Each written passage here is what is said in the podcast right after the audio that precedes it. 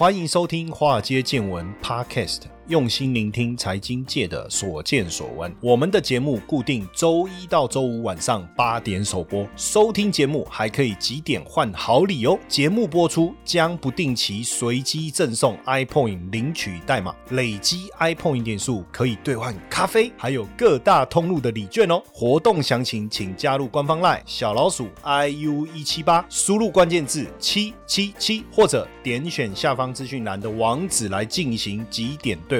让古怪教授请您喝咖啡拿礼券吧。好，大家好，大家晚安，我是古怪教授谢承彦，欢迎大家收听我们的节目啊。那你喜欢我们的节目的话，哈，记得要追关注哦，记得关注在 Mr. Box 这个平台上，你搜寻到华尔街见闻啊，对，要不然你怎么会听这个节目，对不对？那你记得关注啊，好不好？那不吝于分享，现在每一集节目啊，你去那个每一集的那个所有集节目那个地方，你点一下，对不对？然后你就可以看到它有一个转分享的按钮嘛，就是你进到到这个华尔街见闻，对不对？那你进到华尔街见闻以后呢，Mr. Box 这一个 A P P 嘛，那进来以后，你你会因为你一定会关注我的节目嘛，那关注我的节目以后，你会看到所有单集，对不对？那每一个单集上面都有一个分享的钮，你就每一集都帮我分享出去啊，好不好？我会很爱你的哦。然后因为你知道我有一个最近跟一个朋友在聊天，他说这个朋友。朋友介绍，他跟我讲说，其实很好玩。他说很久以前。他才发现，原来他一直在听我的节目。我说为什么？因为他说他妈妈每次听节目呢，都会开扩音，然后呢，他只觉得这个声音很熟悉。他后来才跟我说，哦，他妈妈每天都在听我的节目哦，然后开扩音哦，然后叫大家一起听哦，说要学投资哦，说这个人很厉害，你们要跟他学习哦。好好好，这样好像又在又自己在编故事，就拍自己马屁了，是不是？不是啦，这是真人真事。我下次邀请他到节目上来，我请他亲自分享我刚才讲的这一个，好不好？真人见证了哈，真人见证。那当然，最近我平均一天大概两到三个通告，有时候最多最忙的时候要上到四个电视通告。那但是因为我知道现在很多人都比较没有在看电视哦，现在跟以前不一样。以前说没有知识也要有尝试，没有尝试就要常看电视，对不对？那现在大家都看 YouTube 啊，或听我们的广播，其实这个 Podcast 其实就足够了。可是每天哦，你知道电视你要准备非常多的一个题材来跟大家分享。那这个题材从哪里来？你知道？有时候啊，我们去上节目的时候啊，这个题目真的无聊到我都不晓得说这个题目我们要真的要讲一两个小时嘛。然后最近你其实私底下哈，这个是私底下的，offline 哦，offline 哈，off r e c o r 哈，off r e c o r 就是很多的我们的好朋友，就是我们都是常上电视的这些来宾嘛，名嘴哈。你知道有一次呃，我那个学校的教授跟我说，哎，那这样你也算名嘴嘛？然后我就问他说，你对名名嘴的定义是包还是扁？如果是包，我就承认；如果是扁，我就不承认。哈，因为大家都说名嘴什么，好像上知天文，下知地理，对不对？从行天空讲到外太空。好像无所不知啊！哦，其实，哎，各位，你们真的没错，我们真的是是这样。好，当然就是说要广泛的阅读嘛。那你知道最近就是因为这个普丁的关系，俄罗斯、乌克兰的地缘政治风险，突然就是每天有好多的资讯量，然后有很多精彩的题目要讲哦。所以大家，我觉得这是私底下开玩笑啦，就说，哎，好像也应该感谢普丁哦，这样子。但是我觉得这样讲，当然也大家也会觉得说，哈，感谢补丁，就其实当然不是这个，呃，啊，反正简单讲就。是不是那个真的感谢的意思啊，这有点调侃的味道了哈。那因为最近这个地缘风险不断的一个增加哈，然后加上升息，所以最近美系的外资哦，把台湾的半导体业者平均获利调降了百分之二十，而且原本呃非常看好的晶圆代工产业哈，也调降他们的这个目标价哈，调降的幅度啊，我我看是还蛮大的，大概到百分之三十，那平均调幅大概百分之十二到百分之。十五哦，主要是因为他们认为这些半导体业者的平均获利会被打折之外，哈，打折之外，加上新冠疫情在阻碍生产，那会影响到这个未来整个半导体产业的获利。所以从这个台积电到联电到联发科等等哦，都被调降这个原本的目标价哈。那我看这这个联电是被调整最多，被调整最多。那而且呢，这这最近。呢，我不知道大家有没有，大家当然都有有眼睛都看得到了，就是台积电一直被外资卖超嘛，最近这样连续卖超了几天呢？我们来数一下哈，一二三四五六七八九十十一十二十三了，连续卖超十三天哦，卖超的张数应该超过，应该已经我看三十五点五二三十八万张了哈，超过三十八万张，卖超的金额应该也超过了一千，看有没有到一千四百亿了哈，就这么几天哈，这个是蛮惊人的哈，这个摩根斯坦利大摩是我最瞧不起的这个外资了哈，哈哈，老师你这样公开讲，你唔惊伊甲你弄？哦，我不如惊哦，对不？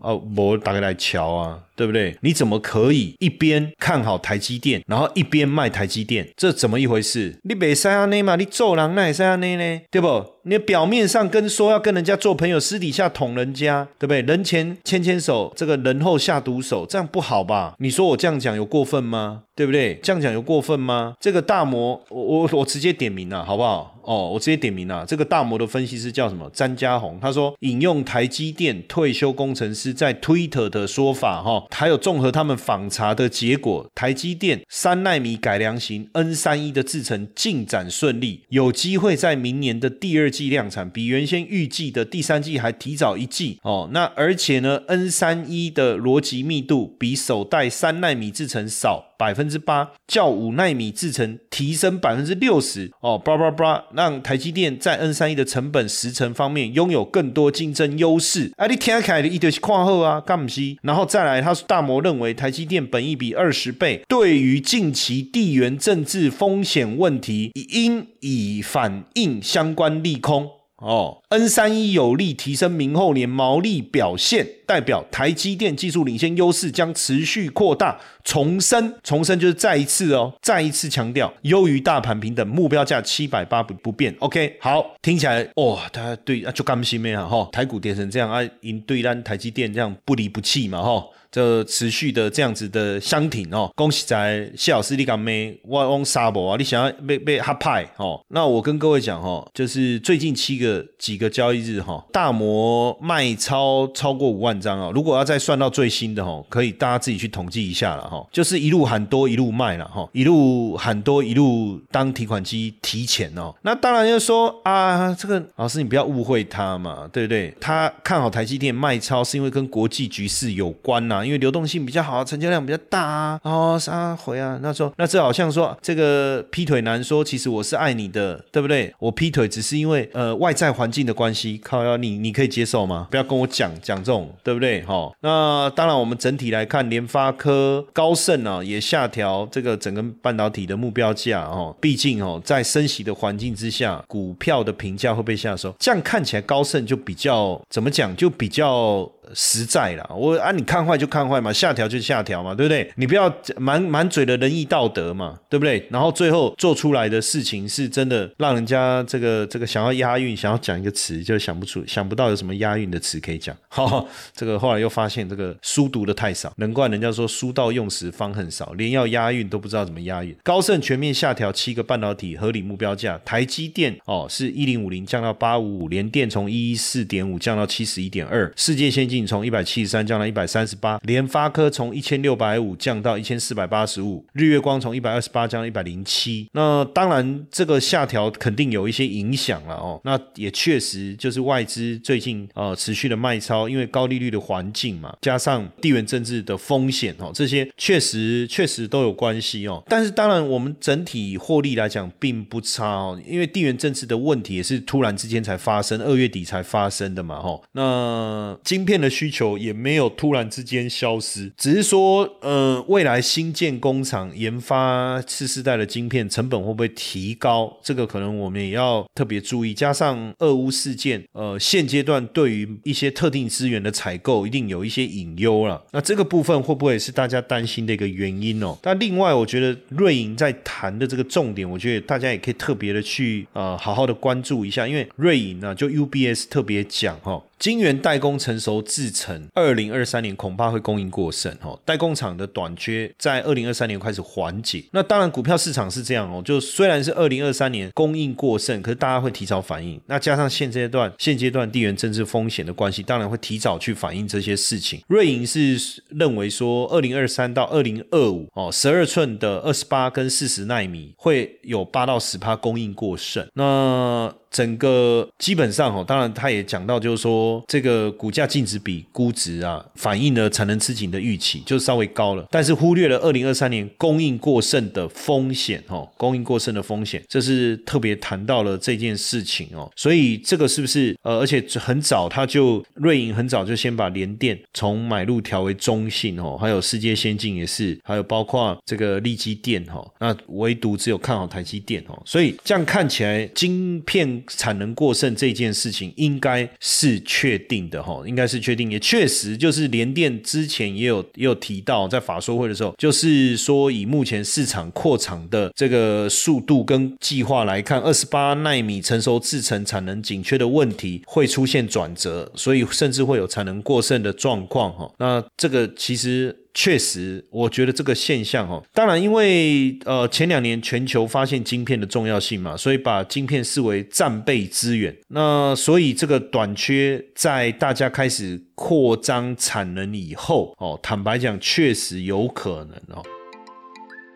你有听过海龟交易员吗？台湾的海龟百万操盘领航员招募计划启动了，不论你有没有经验，只要对交易有热情，现在就是你迈向百万操盘人的最好机会。这场活动由我谢承彦与大家分享秘密一：百分之九十九散户不知道却能稳定获利的关键；秘密二：一个投资菜鸟如何创造稳定的获利；秘密三：投资真的能够不盯盘吗？秘密四：我们如何躲过二零二零年股市崩盘，而且大捞一笔？秘密五：只只要有心，人人都可以成为操盘。高手通过专业培训，让交易变得稳定又自在。让谢承彦带大家一起来开创斜杠收入，赶快加入我们的赖好友，好友搜寻小老鼠 i u 一七八，讯息文字输入八八八，报名百万操盘领航员线上说明会，我们线上见。那呃，美国商务部啊调查全球超过一百五十家半导体供应链啊，预期晶片缺货潮延续到今年下半年。所所以简单讲，缺货潮在今年下半年会开始趋缓。当然，这个也是目前哦，就是为什么这些股价受到比较大冲击的原因了哈。而且目前看起来，呃，成熟制片制成的晶片在二零二三年补上，接着就开始供过于求，对不对？然后加上这个台积电。化被动为主动啊，积极争取。客户更为明确的下单，扩大长约的规模，当然就会冲击到他的对手群哦，这些一定也都会有影响。那半导体供应链库存的水位比以前高啊，因为俄乌战争升温呐，当然看起来是对半导体供应链的冲击比较小，但是未来成本的部分会有什么样的一个影响？疫情啊，供应链短缺这些供应链的不确定性，已经让半导体产业的库存比以前高非常的多。那当然，因为地缘政治风险提升，半导体供应链大家维持比较高的库存，可是万一这个地缘政治风险降低以后，这么高的库存要怎么处理？哦，囤那么多货要怎么处理？哈，所以现在大家也是担心说供应链扩厂、过度出货的现象，未来半导体产业的派对会不会结束？哈，那加上前一段时期，包括大陆的智慧型手机砍单，那最主要我觉得消费者的采购能力已经放缓了，或是就确实是这样啊，因为你你手机的一个销售啊，它有几个重要的节点嘛。第一个就是说，疫情在没有疫情之前，那你就是 back to school，暑假开学，你有一些电子产品的需求。再来圣诞节采购的旺季，那这个时间点过了没了嘛？那因为二零二零跟二零二一，因为疫情的关系，导致整个产品消费的周期出现了一个混乱，所以好像出现了有史有史以来最长的购买潮。但是随着现在进入到今年这样的一个节奏，还能够延续吗？哦，这是我。我提出来的质疑啦哈。那加上现在的手机也没有什么特别新的功能来吸引消费者，那大陆的品牌也失去海外市场的占有率，苹果要发表低阶的机种也会压抑，这些种种其实也都影响到整个智慧型手机产品的状况哈。所以缺晶片的热潮开始在消退了哈，开始在消退了哦，确实有这样的哈。那当然大家会觉得说，哎，过去不是都缺晶片吗？哦，很多晶片都缺啊，而且很多车子因为缺晶片，然后有些功能、有些选配还不能提供。那基本上有没有可能，就是说今年开始出现转变，然后未来几年也不会好转？刚才我们前面谈了这么多，其实包括谈到了这个扩产啊这些，所以其实供应链改善以后，你要除非你这些扩产盖好的厂你都不在，就是盖好，然后哎供应恢复正常，你就不再生产，不然其实供过于求的现象一定会开始发生哦。去年第三季晶片其实已经开始略有缓解，那产量也没有像去年第二季度这么严重。全球晶片短缺给汽车行业带来的冲击已经开始减缓。最近是因为俄乌战争的关系，对不对？一旦战事告一个段落，也许啊停工又会开始恢复，又会开始恢复。那全球供应短缺的这个问题啊，包含车用 MCU 等等，其实是这一波缺乏最主要的了哦。但是扩产慢慢的，其实就能够供应供应上来了哦，就能够供应上来。然后包括各种这个晶片的部分，说实在的，因为大家都在扩厂嘛，其实二零二零年哦，全球半导体的资本支出是超过一千亿美金哦，比二零一九年还增加了百分之六。那资本支出成长的情况下，代表更多的厂、更多的产能会出来哦。而且这两年总共全球会盖二十九座晶圆厂哦，二十九座晶圆厂。所以你要知道可以多生产多少晶片出来哈，多生产多少晶片出来。虽然说大家还是很担忧啦哦，哦就是说基本上到底会不会供需失衡哈，需求会不会放缓哦？这个其实是我一直在谈的重点哈。那这一波当然供需的失衡，还有包还有一些心理因素嘛，就是说大家觉得晶片会涨价，所以先备货。那本来备两周货的，会备个六周，会变备八周。那所以未来一旦整个市场的需求产生转变的时候，这些多倍的库存会不会反而反过来变成产能过剩？这个反转会不会突然发生？哦，这个是我们得去思考的哦，这是我们得去思考的。根据 IDC 的数据哈，全球 WiFi 晶片的出货量，二零二二年就今年会达到将近五十亿颗哈。那台积电当时的这个在看去年的财报也说到，自动驾驶业务的成长、高性能计算的成长、物联网的成长。那这个即便哦，未来它三五年增加九座晶圆厂，两百亿的投资规美金的投资规模，产能还是有缺口，就是需求还是很旺哦。可是大家担心涨价拉货的状况，会不会已经把库存先拉高了呢？那国际局势当然这个变化未来的影响，我觉得大家要注意哈，大家要注意。我觉得风险还是在哈。那另外一个，我觉得更重要的，你要去思考的是科技股估值的部分哦。什么意思哈？美国